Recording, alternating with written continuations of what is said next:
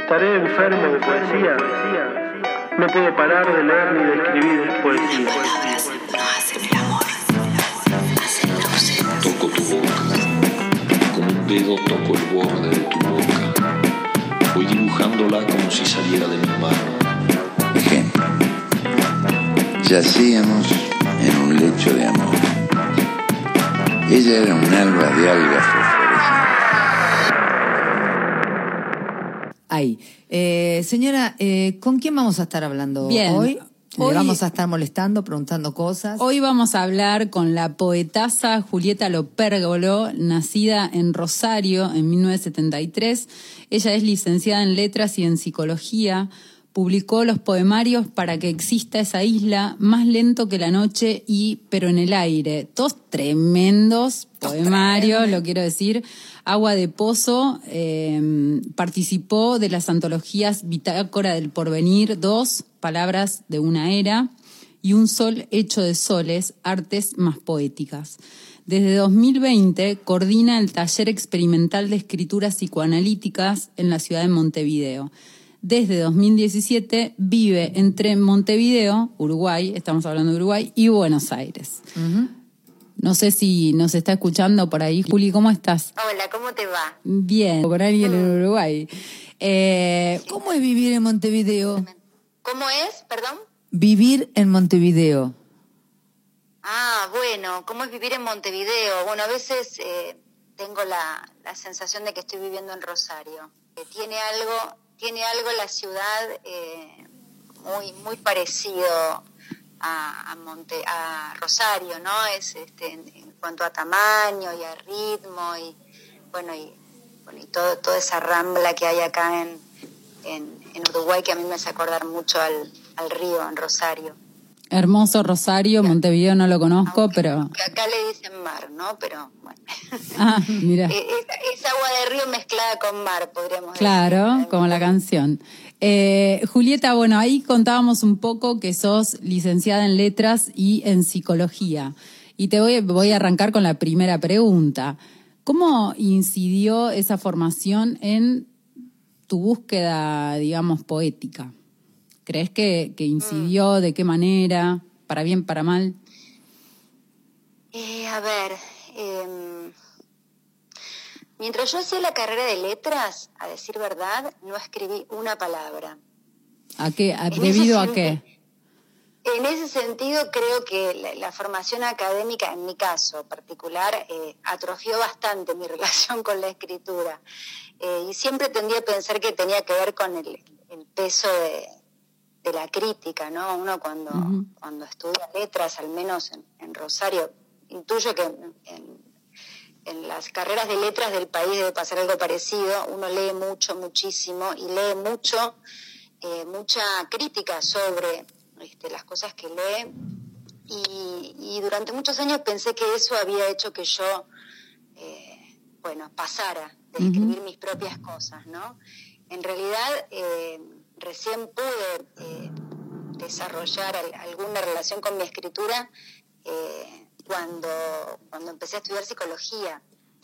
Es decir, que mm, creo que fue psicología, la carrera de psicología, la que me hizo animarme a, a escribir poesía en este caso, ¿no? En mi caso. La carrera de psicología y, y por qué, cómo, cómo crees que, que influyó No lo sé, pero positivamente. no lo sé, pero creo que algo, algo, este, algo se liberó ahí. Mientras yo hacía letras, leía mucha, mucho psicoanálisis y cuando empecé a estudiar psicología, este, empecé a leer eh, literatura de un modo diferente, quizá más apartada de- de- del juicio, de la crítica, y creo que eso, creo que eso, eso me vino bien. Eh, y, y la escritura en sí, porque vos decías, bueno, du- durante la carrera de letras no escribí, psicología sí me, me permitió, digamos, acceder a, a la escritura desde otro lugar, pero ¿cuándo empezaste a escribir? ¿Tenés como una, una imagen tuya de decir, bueno, ahí empecé, ese, ese fue el primer gesto de escritura? Bueno, eh, y yo te diría que en la infancia escribía, escribía diarios, escribía mis sueños, en cuadernitos, tenía muchos, muchos cuadernos en los que escribía cosas propias y, cosas de... copiaba poemas que me gustaban, siempre en realidad eh, en relación a la poesía, ¿no? Y después todo eso se interrumpió cuando, cuando me puse a estudiar letras, ¿no? Pero en realidad sí, escribo desde, desde que aprendí a leer casi, o sea, desde muy chica. Y, ese, ese lugar en la infancia, ¿no? Donde surge esta primera escritura muy generacional, ¿no? Yo nací en el 77, esto que decís de, de escribir diarios, de anotar poemas que nos gustaban y demás, es como súper generacional de nuestra generación. Eh, Sí, eso de intercambiar, intercambiar poemas con, con otras este, amigas y, ¿no? Este, mucho, mucho de escribir en esos eh, papeles de carta, ¿no? Sabrás de lo que te hablo. Sí, sí, sí, sí, sí. Ahora es como raro porque tendríamos que mostrarles a las nuevas generaciones cómo, cómo eran esos cuadernos. Claro, cómo era el papel de carta que para nosotros era como un tesoro. Eh, pero la, pregunta era la siguiente. Eh, ¿Cuándo empezaste, digamos, e, e, esa infancia que vos decís, bueno, yo ahí escribía, ah, ¿hubo alguna influencia en el contexto? Digamos, eh, ¿había biblioteca, había gente que leía, que escribía en tu casa o no? ¿O todo lo contrario? bueno, sí, en mi casa siempre hubo libros, muchos libros. Mi padre era muy lector, mi madre maestra, entonces este, siempre, siempre hubo libros. Mi abuela era muy lectora, yo vivía con mi abuela materna y ella siempre estaba este, leyendo lo que, lo, que, lo que cayera en sus manos, digamos, ¿no? Y, y, sí, este, creo que, el interés por la escritura eh, en realidad viene por, la lectura. Claro. Había algo, había algo en los libros que, que a mí me hacía escribir. Bueno, todavía me pasa eso, ¿no? esa, esa respuesta a lo que ya fue escrito. Sí, esas ganas de escribir este, después de leer o mientras uno lee. Claro. Eh, Julieta, ¿y, la profesionalización en, el oficio de la escritura, cuándo empezó? Digo, desde esos eh. intentos infantiles de escribir y qué sé yo, ¿cuándo, dijiste, bueno, no, esto lo voy a laburar en serio, voy a entrar desde otro lugar? Eh, no sé si hubo un momento así tan serio para mí, pero sí hubo algo serio, hubo algo serio en mi vida que fue este, la muerte de mi padre hace cinco años ya. Eh, cuando mi padre se enferma, a mí la enfermedad de mi padre me, hace escribir, me, me, pone a escribir de una manera que este, yo no, en ese momento yo no sabía que eso iba, se iba a convertir en un libro, que fue para que exista esa isla.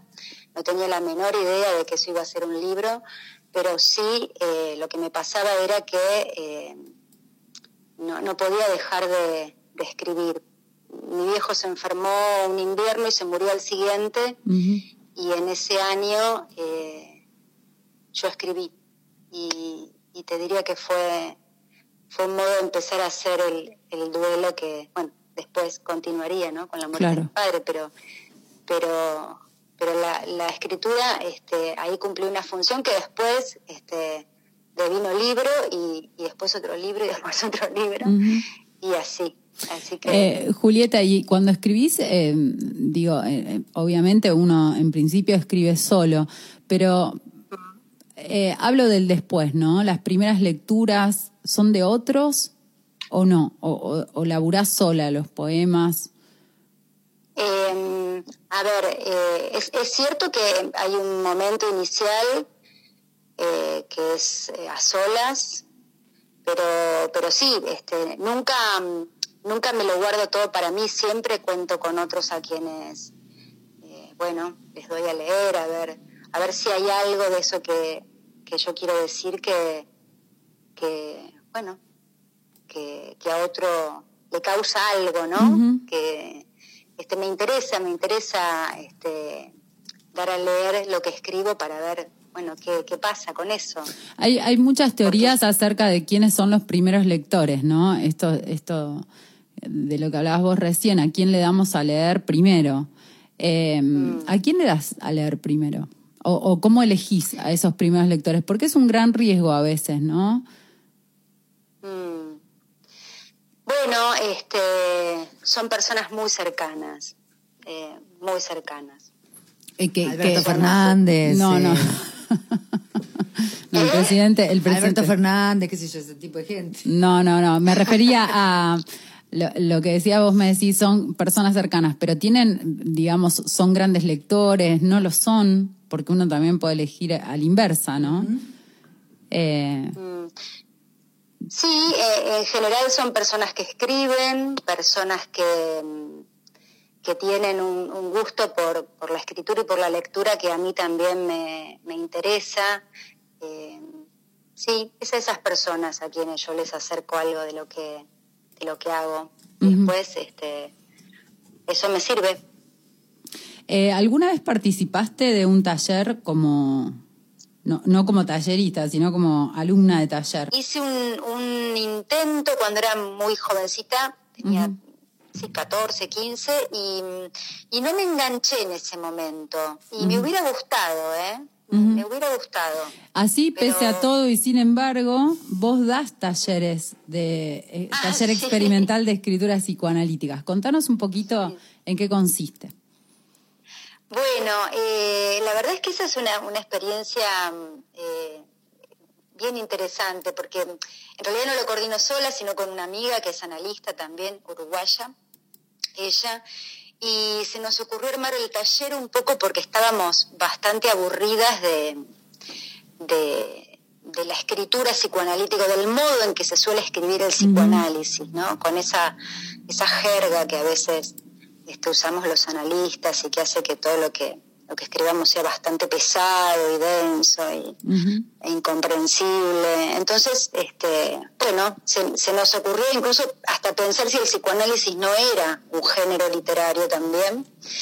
Eh, y empezamos a jugar un poco con eso, ¿no? Bueno, ¿cómo se, se escribiría el psicoanálisis yo, bajo la forma de un relato policial o de un poema o de una obra de teatro o del chiste? O, o como si fuera un sueño, ¿no? Como si fuera el relato de un sueño, o utilizando la forma del diario íntimo, y nos divertimos muchísimo. Eh, ese, eh, es- ese sí me imagino, porque además debe ser descolocar absolutamente a, a los, los hábitos, ¿no? De la, de la escritura. Sí, y al, y al mismo tiempo recuperar algo que es muy propio del psicoanálisis, que es la sorpresa, Ujú. ¿no? Que sé yo, cuando uno este, está hablando de, de sí mismo ante otro, bueno, eh, aparece mucha sorpresa, ¿no? Sobre todo al inicio, uno se encuentra diciendo cosas y escuchándose decir esas cosas de un modo bastante inédito. Entonces, bueno, nos parecía que era una pena que eso se perdiera en la escritura Totalmente. Totalmente. Eh, ese, ese dictado, ese taller, ¿crees que marcó, marca en algo tu propia escritura? No, no me refiero a la psicoanalítica, sino a la poética. Mm, sí, no lo he pensado, pero, pero sí, podría ser. Sí, podría ser porque, mm, no sé, este, al menos a mí lo que me pasa cuando escribo es que mm, eh, siempre estoy eh, tratando de, de hacerle cosas a, a- a la lengua cuando escribo, ¿no? De, de- de provocar un poco eh, el lenguaje más que la lengua. Eh, Esa reflexión sobre, ¿no? Eh, eh, la otra vez decía mm, eh, una gran poeta, María Negroni, esa reflexión constante sí. respecto al instrumento, ¿no? El, el Sí. instrumento, de- el lenguaje, que encima lo tenemos casi alienado, ¿no? Eh, ¿qué, qué, qué- Sí. qué te lleva, digamos, desde, desde una mirada por ahí un poquito más ingenua, cuáles serían las cosas que te hacen reflexionar respecto al, al instrumento, al lenguaje dentro de tu propia poética? Bueno, eh, primero eh, esto que vos traes de, de María este, Negroni, que para mí es, es, es- es enorme como poeta, ¿no? Es una de mis poetas preferidas, si lo puedo decir así. Eh, para mí es imprescindible, digamos, ¿no? Y a la vez, qué sé yo, uno escribe poesía, o en mi caso, yo escribo poesía porque hay cosas que no puedo decir bajo ninguna otra forma. Entonces no sé si es que eh, yo reflexiono sobre cosas cuando escribo, sino es casi como al revés, ¿no? Cuando me pongo a escribir es porque hay cosas que están trabajando en mí y de las que yo muchas veces no tengo mucha idea. Eh, No sé si me explico, ¿no? Sí, Eh, claro. Es algo que a veces este, puede ser muy, muy placentero y otras veces eh, puede ser bastante inquietante también, ¿no? Eh, ¿Qué me hace reflexionar? Y todo, qué sé yo. Este, no, no, no es que mm, hay ciertas cosas que sí o que no. eh, muchas veces encuentro las cosas que me interesan mientras escribo. Sí, eh, y, y a veces en los posteos tuyos eh, es interesante, porque en los posteos de Facebook, yo te sigo hace muchísimo tiempo, pero digo, haces, eh, haces anotaciones de conversaciones que escuchaste y demás que tienen que ver con esa reflexión, ¿no? Conversaciones, no sé, en, en el colectivo o, que, o, o un vecino que le dijo al otro vecino. Digo, el- es todo el tiempo esa reflexión sobre el lenguaje, porque bueno, o casualidad, estamos hablando con una persona que se dedica a la, a la psicología y a letras, o sea, do- dos ambientes donde el lenguaje tiene un peso tremendo. Mm. Eh, a ver, yo desde que tengo uso de razón, te diría, eh, me, eh, me intereso por las palabras. Cuando era chica, muy, muy chica, muy, muy chica, eh, escribía listas. Mis padres se preocupaban porque escribía, como, hacía como diccionarios así desorganizados, escribía, anotaba, anotaba palabras, incluso palabras que me gustaban y de las que no, no, no sabía qué querían decir, por ejemplo, ¿no?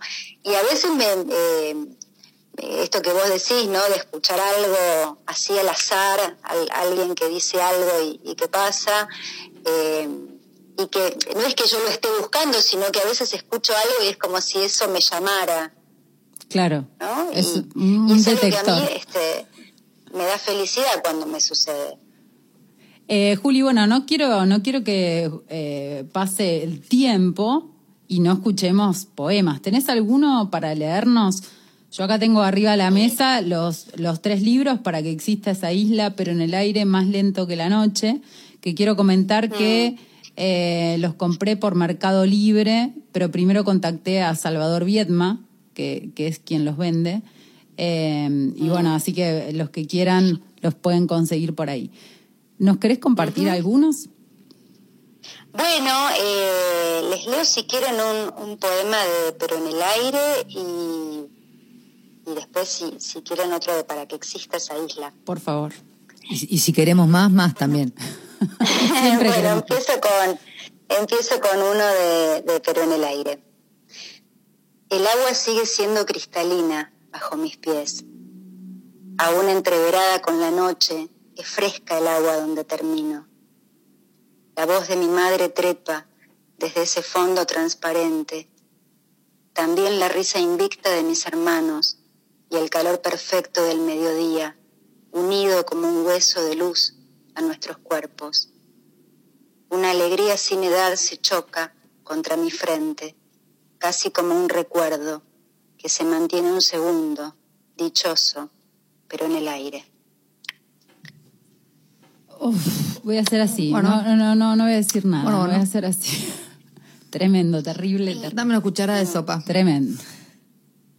y les voy a leer otro de, de Para que exista esa isla, eh, que es un poema que al que aprendí a tenerle cariño con, con los años.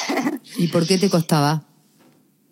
Eh, por- ir- por- bueno, uno este, a veces tiene poemas que le gustan más y otros que no le gustan tanto y a, y a veces este, eh, quienes leen esos poemas este, no tienen el mismo gusto que uno, ¿no? Tal cual. Y a mí con este poema me pasaba que a mí este no, no era de los que me sentía más este, más cercanos y a pesar de que, bueno, lo que lo originó lo era.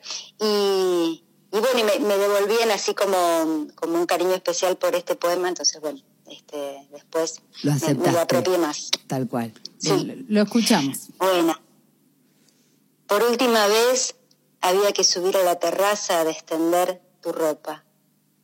Había que ver como algo tan simple no sería. Esa mañana contraria a las demás, la forma de tu cuerpo ondulaba en la soga. El aire envejecido, empastado de nada, todo lo que no.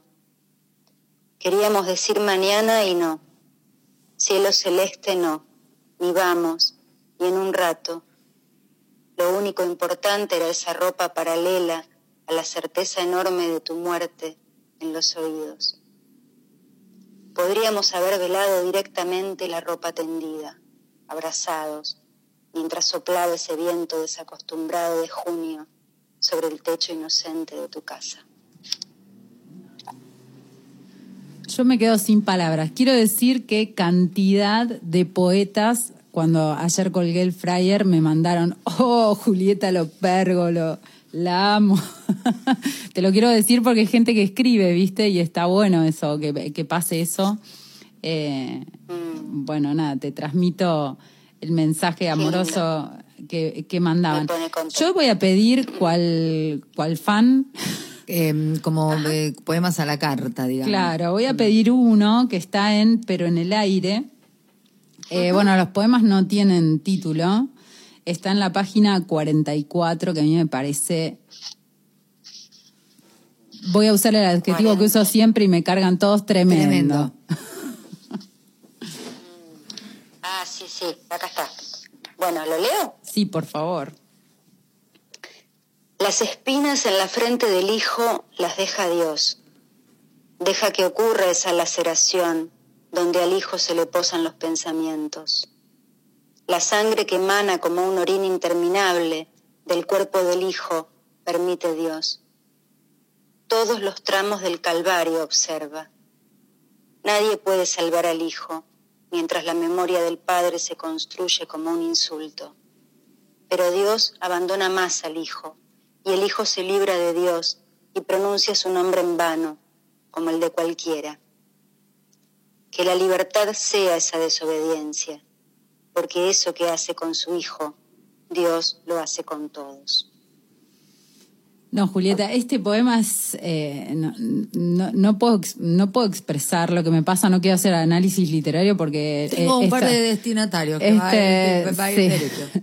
Eh, este espacio, digamos, es para divulgar y para difundir, ir a, a los lectores, a, lle- a llegar a todos lados, ¿no? A- al- negocio donde están escuchando ahora el programa, cualquier lugar, y que, y que la poesía sea de todos, que es, que es en realidad un poco su origen y, y su misión Y su fin. y su fin. Eh, Julieta, estos, estos libros ya sucedieron. ¿Andás con algún proyecto ahora de, de libro? O... Sí, bueno, eh, está por salir un libro eh, en una editorial uruguaya que se llama Yagurú. El sí. libro se llama Estado Anterior y calculo que a fines de julio, eh, bueno, ya, ya verá la luz, como se suele decir. No falta nada. Eh, Nada, eh, ahí te vamos a volver a llamar, que esperemos que, vamos a ver que no esté Mercurio por ahí jugando con esto Bueno, pero Mercurio altera la por- tecnología. portó bastante bien después de todo. Después sí, lo, lo, lo agarramos ahí un poco, pero... Después te cuento cómo estoy yo teniendo el teléfono y lo vemos. Eh, Ivana está sosteniendo el, el teléfono sobre el micrófono. Esto eh, que pasa en radio es alucinante porque a veces no se sabe. Eh, en vez de estar enchufado a la consola como debería estar. Y me estoy acalambrando, Sí, pero claro. da gusto, ¿eh? Es un calambre que da gusto. Julieta, eh, obviamente eh, allí cerquita de julio te vamos a estar llamando para, para hablar un poco de, de este nuevo libro. La verdad que para nosotras fue un placer inmenso charlar con vos. Eh, y, y bueno, nada, gracias, gracias por la poesía y, y- y por lo que escribís.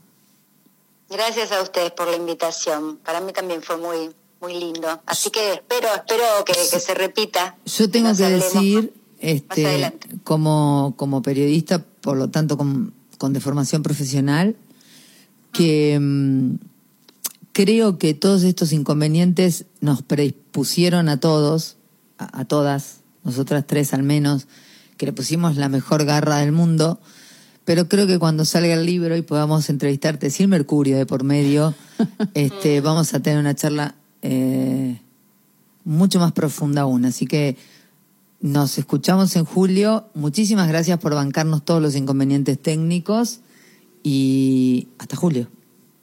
Dale, un abrazo grande. Un abrazo Gracias, enorme. Julieta. Chau, chau. 53 minutos pasan de las 11 de la mañana con Mercurio retrógrado, con el calambre en el brazo derecho y brazo izquierdo, con Juli Chacón, como siempre, con Julieta Lopérgolo. eh, hicimos kilómetro cero en la 93.1.